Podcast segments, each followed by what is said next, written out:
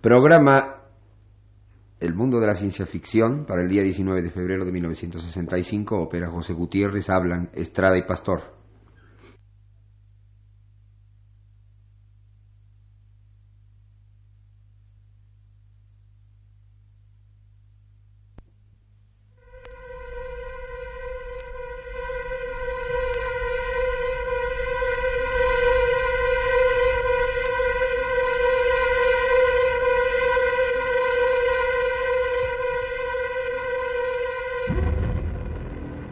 Radio Universidad presenta el undécimo y último programa de su serie, El mundo de la ciencia ficción, un cursillo destinado a dar a conocer ideas, autores y textos de este género literario.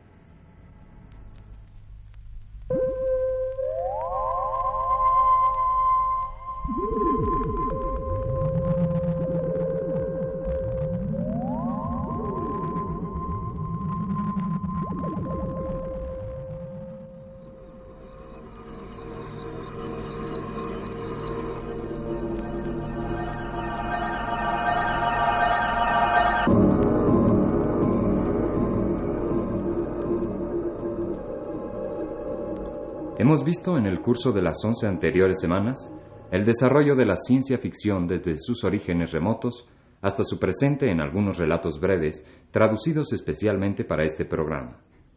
Para escapar un poco de los límites impuestos por esta breve introducción al universo de la ficción científica, nos resta ahora mencionar las obras mayores de este género, o cuando menos las que son más populares.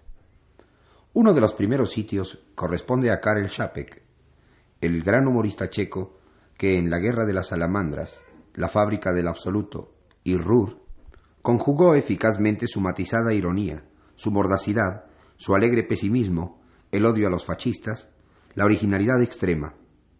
Los animalitos del capitán Van Teg, en la más divulgada de sus novelas, se naturalizan legítimos dueños de la tierra ante la impotencia de una sociedad enmadejada en sistemas mercantiles, nacionalismos y mentalidad no superior a la que es propia de las salamandras, magnífico símbolo de la mediocridad que Chapek regaló a las multitudes.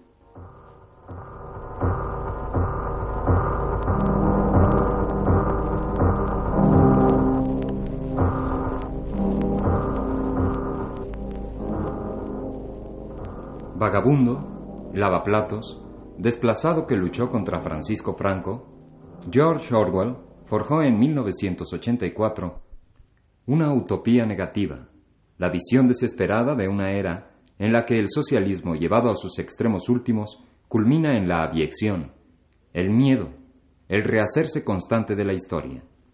El hermano grande os vigila, y para recordarlo está la policía del pensamiento, la telepantalla. Winston Smith comete el delito de pensar para concluir triunfando sobre sí mismo enterrando sus lágrimas en el bondadoso corazón colectivo, que aplasta esa individualidad sin sentido. En Neo habla se musitan las frases de obediencia y respeto a una tradición construida cada día en el ministerio de la verdad y una sumisa desolación elaborada en el ministerio del amor. Con mono y esencia, y su contrapartida, un mundo feliz, Aldous Huxley, muerto un día del caos que en parte supo predecir, realizó dos semblanzas complementarias. El retroceso del hombre es, por fuerza, la otra cara de una increíble tecnificación, multiplicada por partenogénesis y cuya pedagogía nace de la hipnopodia y muere en el conformismo. La cronología fordiano-marxista devora y estrangula al lector de Shakespeare, el salvaje de mal país que poseía sentimientos propios.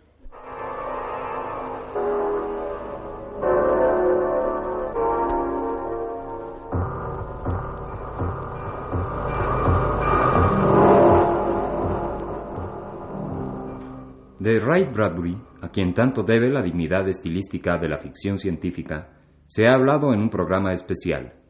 No así de otros autores tan importantes como Theodore Sturgeon, que adiciona a sus conocimientos sobre telequinesis, teleportación, telepatía, una preocupación por el superhombre que existirá, concebido como el Homo Gestalt, totalidad que integran diferentes seres, ligados indisolublemente por el cumplimiento de una misión específica.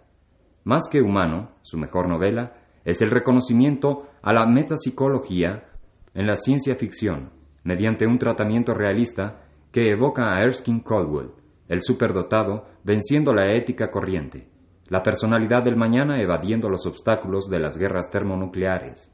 Sturgeon efectúa el milagro, convertir las posibilidades de la psicología en una novela extraordinaria cuyos entremezclados planos subjetivos avisoran y esperan.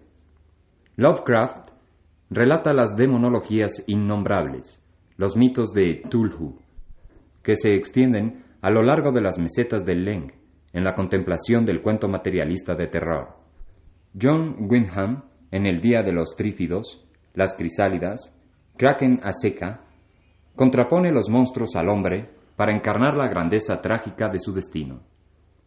Friedrich Paul y Kornblut, en Mercaderes del Espacio, se mofan duramente de la sociedad, de la libre empresa y de las compañías de publicidad, en años en que solo el buen consumidor gozará de los derechos del ciudadano. Arthur Clarke, con el fin de la infancia, claro de tierra, expedición a la tierra, etc., desarrolla un criterio rigurosamente científico en la manifestación de sus ideas y sus peculiares creencias metafísicas. Robert Heinlein, el Salgari de la science fiction, concibiendo las aventuras por las aventuras mismas. Isaac Asimov, con una memorable novela, El fin de la eternidad. C. S. Lewis, en Out of the Silent Planet, reunión de elementos teológicos y fantásticos.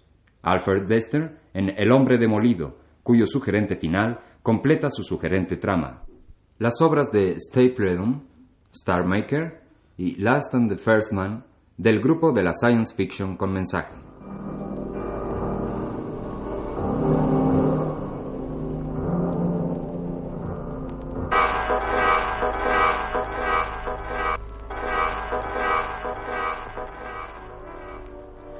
¿Es la ciencia ficción la forma normal de la mitología de nuestra época? No, de acuerdo con algunos teóricos que ven el fenómeno desde fuera. Uno de ellos, el novelista Michel Butor, afirma que al extenderse la ciencia ficción se desnaturaliza y pierde poco a poco su especificidad. Aporta un elemento de credibilidad completamente peculiar, y este elemento se debilita cada vez más cuando se le emplea sin discernimiento. La ficción científica es frágil y el enorme impulso adquirido en años recientes le ha dado mayor fragilidad. La huida hacia los planetas y las épocas ultralejanas, que al principio parecen una conquista, encubre la incapacidad de los autores para imaginar de un modo coherente, conforme a las exigencias de la ciencia, los planetas o las épocas más próximas. La adivinación de una ciencia futura aporta una gran libertad pero pronto se echa de ver que constituye ante todo un desquite contra la incapacidad del escritor para dominar el conjunto de la ciencia contemporánea. Se acabaron ya los tiempos en que Aristóteles podía ser el primer investigador de su época en todos los dominios, o en que un pico de la Mirandola pretendía sostener una tesis de omni res civili. Pero también han terminado los tiempos en que Julio Verne era capaz de manejar fácilmente las nociones implicadas en todas las aplicaciones técnicas realizadas en su época y prever otras aplicaciones sin dejar de ser perfectamente claro para los alumnos de secundaria que constituían su público. Hoy en día, las nociones implicadas en aparatos tan de uso común como el receptor de televisión rebasa con mucho el nivel de cultura científica del lector medio. De ello resulta que la ciencia ficción se mantiene a menudo en una atmósfera de vaguedad. El relato no llega verdaderamente a tomar forma.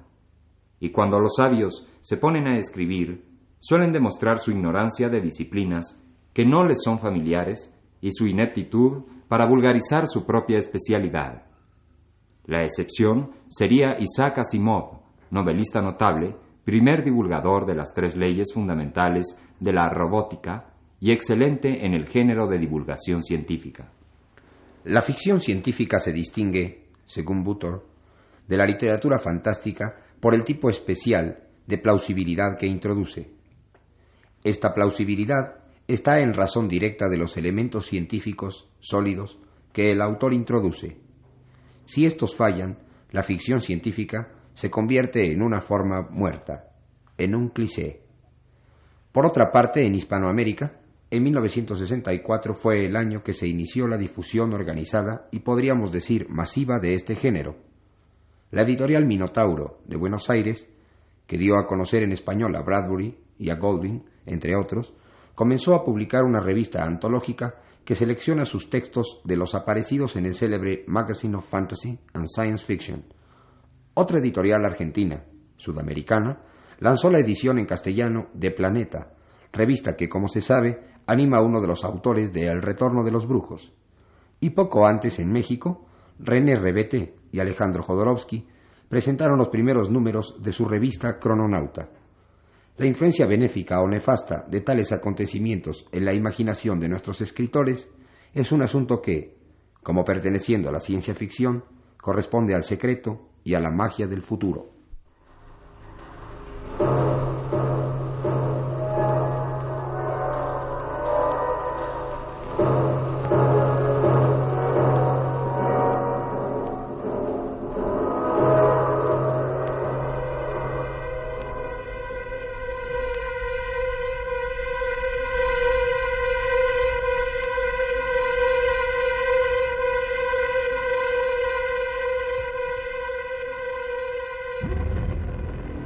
Y así hemos presentado el programa final de la serie El mundo de la ciencia ficción, un cursillo que estuvo destinado a dar a conocer ideas, autores y textos de este género literario.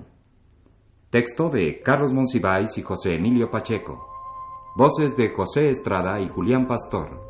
Una realización técnica de José Gutiérrez.